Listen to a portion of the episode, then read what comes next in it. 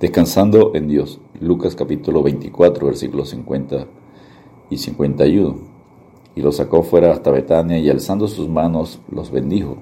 Y aconteció que bendiciéndoles se separó de ellos y fue llevado arriba al cielo. A Lucas se le otorgó el privilegio de registrar la magnífica y monumental ascensión, el acontecimiento culminante del ministerio terrenal de Cristo. Lo describe dos veces, en el último capítulo de su Evangelio y en el primer capítulo de Hechos la ascensión es tanto la combinación de un volumen de historia redentora como el inicio de otro. El Evangelio de Lucas nos narra la historia de Cristo en la tierra. Hechos nos cuenta la historia de la venida del Espíritu Santo y el cumplimiento del establecimiento de la iglesia. Esas dos historias entrelazadas y superpuestas terminan y empiezan con el mismo acontecimiento, la ascensión, la exaltación de Jesucristo, confirmando así su importancia. Número uno, Jesucristo se sentó a la diestra de Dios en Marcos 16, 19, y el Señor después que les habló fue recibido arriba en el cielo y se sentó a la diestra de Dios. El Nuevo Testamento relata que cuando Cristo llegó al cielo fue a la diestra de Dios, el lugar más elevado y exaltado.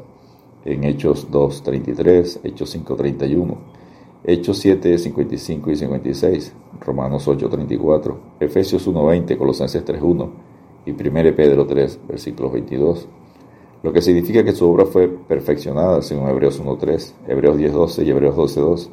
También se le dio el nombre de Señor, el nombre que es sobre todo nombre, según Filipenses 2.9, y fue exaltado por sobre todo principado y autoridad y poder y señorío, y sobre todo nombre que se nombra no solo en este siglo, sino también en el venidero, según Efesios 1.21. Punto número 2. Importancia de la ascensión de Jesucristo. La asombrosa importancia de la ascensión al cielo de Jesucristo podemos desglosarla en las siguientes verdades. Número uno, la ascensión marcó la finalización de la obra de salvación. Después de la cruz y la resurrección, ya no había nada más que hacer para proporcionar algún aspecto de la salvación. Las palabras de Jesús desde la cruz, consumado es, en Juan 19:30, significaban que él había concluido la obra que el Padre le había encomendado. Número 2. La ascensión marcó el final de las limitaciones de Jesús. Durante su encarnación se despojó a sí mismo, tomando forma de siervo, hecho semejante a los hombres y estando en la condición de hombre se humilló a sí mismo, haciéndose obediente hasta la muerte y muerte de cruz, como enseña Filipenses 2, versículos 7 y 8. En la ascensión regresó la gloria que había tenido con el Padre antes de que el mundo fuera creado, según Juan 17, 5.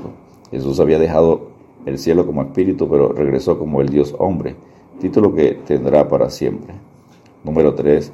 La ascensión marcó la exaltación y coronación de Cristo según Filipenses 2.9, por lo cual Dios también le exaltó hasta lo sumo y le dio un nombre que es sobre todo nombre. Número 4. La ascensión señaló el envío del Espíritu Santo, quien hasta entonces no había venido porque Jesús no había sido glorificado, como enseña Juan 7.39. Jesús le dijo a su discípulo, os conviene que yo me vaya porque si no me fuera, el consolador no vendría a vosotros, mas si me fuere, os lo enviaré según Juan 16, 7. Número 5. La ascensión marcó el inicio de la preparación que Jesús está haciendo del hogar celestial para los creyentes que Él prometió en Juan 14, versículos 1 al 3, en su venida por la iglesia. Número 6. La ascensión marcó el paso de la obra de evangelización a sus seguidores.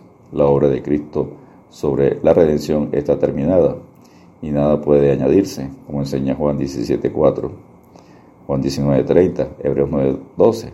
Sin embargo, su obra de evangelización aún no ha finalizado, como enseña el mandamiento de la Gran Comisión en Mateo 28, 19 al 20. Por tanto, y hace discípulos a todas las naciones, bautizándolos en el nombre del Padre, del Hijo y del Espíritu Santo, enseñándoles que guarden todas las cosas que os he mandado. Y aquí yo estoy con vosotros todos los días hasta el fin del mundo. Amén. Número 7. La ascensión señaló la dirección soberana de Jesucristo sobre la iglesia, como enseña Efesios 1, 20 al 23 y Colosenses 1, 18. Número 8. La ascensión marcó el triunfo de Cristo sobre Satanás, según escribió el apóstol Juan. Para esto apareció el Hijo de Dios, para deshacer las obras del diablo, en 1 Juan 3, 8, según la promesa de Génesis 3, 15. En Colosenses 2, versículos 14 y 15, en Hebreos 2, 14 y 15. La ascensión señaló la entrega del Señor de la obra del ministerio a hombres dotados, cuando ascendió Jesús envió al Espíritu, quien no solo entregó dones espirituales a creyentes individuales, como enseña 1 Corintios 12, 4 al 11, sino que también llama a hombres y los capacita para la edificación de la iglesia, según Efesios 4, versículos 11 al 13. Número 10. La ascensión marcó el inicio de la misericordiosa, fiel y compasiva obra de Cristo como sumo sacerdote de interceder por su pueblo, como enseña Hebreos 2.17, Hebreos 4.15 y Hebreos 7.25. Y número 11, por último, la ascensión garantiza y asegura la segunda venida de Cristo según Hechos 1.11. Varones Galileos, ¿por qué estáis mirando al cielo? Este mismo Jesús que ha sido tomado de vosotros al cielo, así vendrá como les habéis visto ir al cielo. Debemos celebrar todo lo que Jesús logró para su pueblo, que culminó en la ascensión. Pablo escribió, porque ya conocéis la gracia de nuestro Señor Jesucristo, que por amor a vosotros se hizo pobre, siendo rico, para que vosotros con su pobreza fueseis enriquecidos, según 2 Corintios 8:9. Descansemos en Dios recordando Hebreos 4:14 por tanto, teniendo un gran sumo sacerdote que traspasó a los cielos, Jesús, el Hijo de Dios, retengamos nuestra profesión. Dios te bendiga y te guarde.